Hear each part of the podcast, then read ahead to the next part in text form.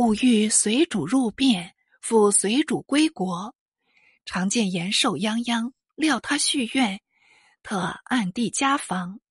此次追踪而至，明明是夺他根据，一入城门，即令门吏缴出管要，进至府署，复令库吏缴出部籍，全城要件已归掌握。辽将又多半归附，愿奉他为四军。吾欲登古角楼，与诸将商定密谋，择日推戴。那赵延寿尚似在睡梦中，全然没有知晓，反自称受辽主遗诏，全知南朝军国事。且向物欲要求管要不及，物欲当然不许。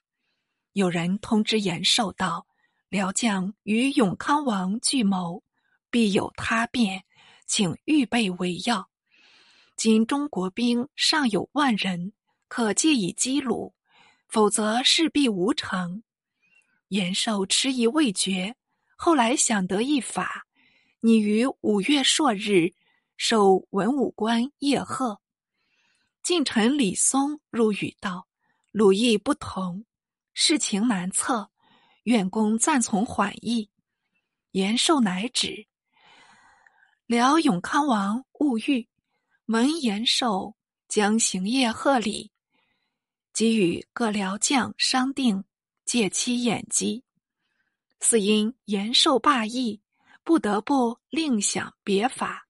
可巧勿欲妻自北庭迟至，探望勿欲。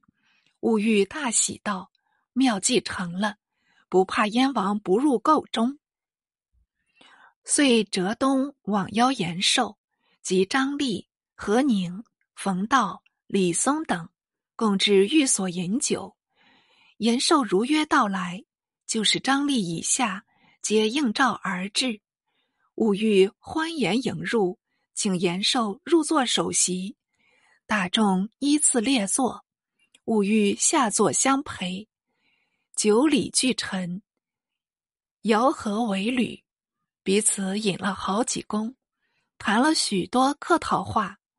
吾欲方与延寿道：“内子已至，燕王与相见吗？”延寿道：“妹果来此，怎得不见？”即起身离座，与吾欲欣然入内，去了多时。未见出来，李松颇为担忧。何宁、冯道私问张立道：“燕王有妹是永康王吗？”张立摇手道：“并非燕王亲妹，我与燕王在辽有年，使之永康王夫人与燕王连为异姓兄妹，所以有此称呼。”借张立口中说明。无非倒机而出之笔法，道言未决，勿欲已由内出外，独不见言受邪出。李松正要起问，勿欲笑语道：“燕王谋反，我已将他锁住了。”这语说出，吓得数人面面相觑，不发一言。勿欲复道：“先帝在变时，以我一筹，许我知。”南朝军国事，指归途猝崩，并无遗诏。燕王怎得擅自主张，捏成先帝遗命？唯罪指燕王一人。诸公勿虑，请再引数公。何宁、冯道等唯唯听命，勉强隐蔽，告谢而出。月日由物欲下令，宣布先帝遗志，略云。永康王为大圣皇帝嫡孙，仁皇王长子，太后钟爱，群情允归，可就中京及皇帝位。看官阅此，当知一志为物欲所捏造，但恐未知大圣皇帝乃仁皇王为何人？小子应该补叙明白，大圣皇帝就是。辽太祖阿保机的尊室，仁皇王就是突遇。阿保机在世时自称天皇王，号长子突遇为仁皇王，因此兀欲捏造遗志，特别声明。兀欲使举哀成服，传付四方，并遣人报之述律太后。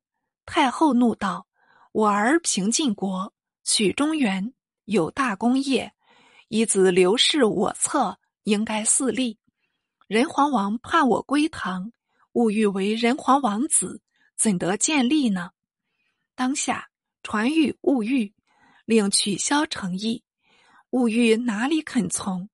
竟在衡州即皇帝位，受藩汉各官朝贺。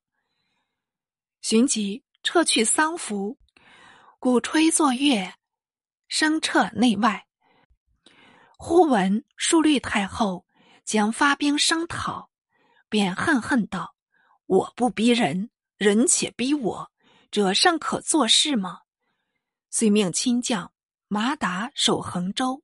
并近臣文武立足一概留住，自率步兵北行，选得宫女、宦官、乐工数百人，随从马后。最后附有军士数十名，押着一乘囚车，内坐一个燕王赵延寿，揶揄极了。小子走笔致辞，口占一诗，随笔露出。为赵延寿写照，诗云：“尸身是庐已堪修，况复甘心作寇仇？自古贤奸终有报，好从马后看击球。物欲北去，刘知远南来，欲知南北各事，且看下回分解。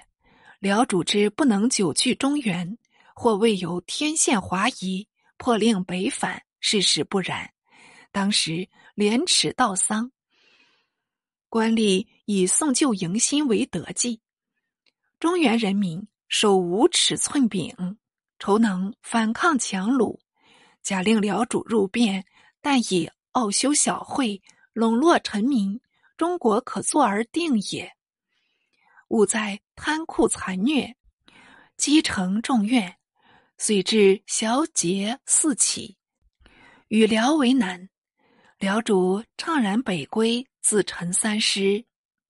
但其然乎？赵延寿叛唐降辽，又引辽灭晋，似乎欲背辽自主，居心叵测，不可复问。辽永康王兀玉一举而居治之，成为快事。且其称帝横州，半非全然无礼，立嫡以长。古有名训，谁令辽太后溺爱少子，舍长立幼，为大惊而生巨变，正辽太后之自取也。于物欲乎？何由？